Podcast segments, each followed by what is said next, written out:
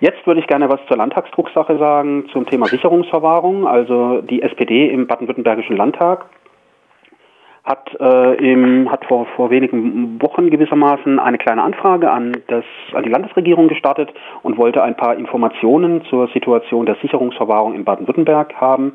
Und diese die Landesregierung, vertreten durch die Frau Justizministerin Gentkes, hat diese Anfrage beantwortet.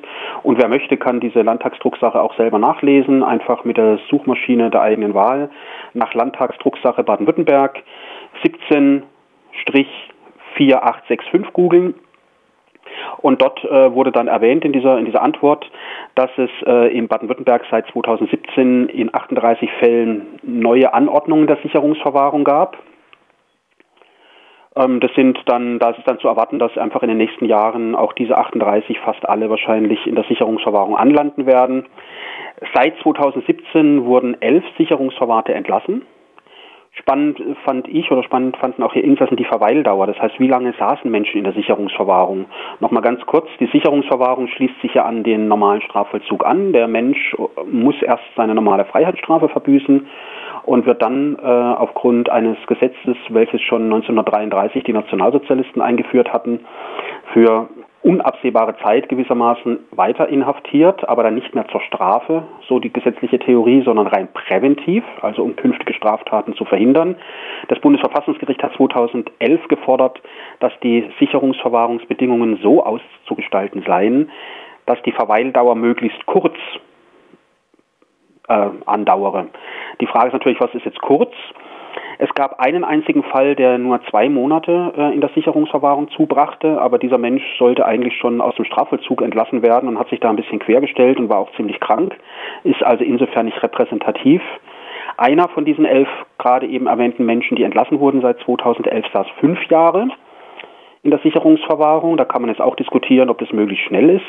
Und dann haben wir es halt sofort mit einem Sprung zu tun. Zehn Jahre, elf Jahre, zwölf Jahre, 13 Jahre, 14 Jahre. Also das ist so eher die Regelverweildauer in der Sicherungsverwahrung. Weil immer mehr Sicherungsverwahrungen ausgesprochen werden und immer weniger Leute entlassen werden, ähm, plant äh, das Land die, die Sicherungsverwahrungsabteilung in Freiburg zu erweitern. Wir haben aktuell, ich glaube, so um die 64 Plätze oder 65 und es soll gewissermaßen ein Stockwerk oben aufgesetzt werden. Also dass so dass aus vier Abteilungen dann fünf Abteilungen werden mit 15 neuen Plätzen. Allerdings zeigt die Bausubstanz schon seit Jahren jetzt schon Risse. Also in den Hafträumen senken sich teilweise so ein bisschen die Böden. An den Außenmauern und den Innenmauern äh, klaffen dann Risse. Und ähm, auch wenn man sich im Hof befindet, sieht man äh, an Verbindungsstücken zwischen den Gebäuden also längliche Risse von oben nach unten. Und äh, weil dann also gewissermaßen statische Probleme unerwarteter Natur, heißt es in der Drucksache, sich ergeben hätten, wäre vor 2027 nicht mit einer Erweiterung zu rechnen. Das ist natürlich ein Problem, weil in den nächsten Jahren kommen einfach immer mehr Sicherungsformate hier an. Und deshalb wird in der JVA Offenburg eine eigene SV-Abteilung eröffnet in der dortigen Haftanstalt mit zehn Plätzen.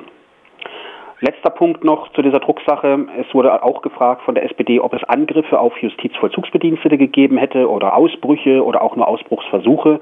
Und da hat die Ministerin mitgeteilt, also seit 2017 gab es keine berichtenswerte Angriffe auf Bedienstete und auch keine Ausbrüche, Ausbrüche und auch keinerlei Ausbruchsversuche.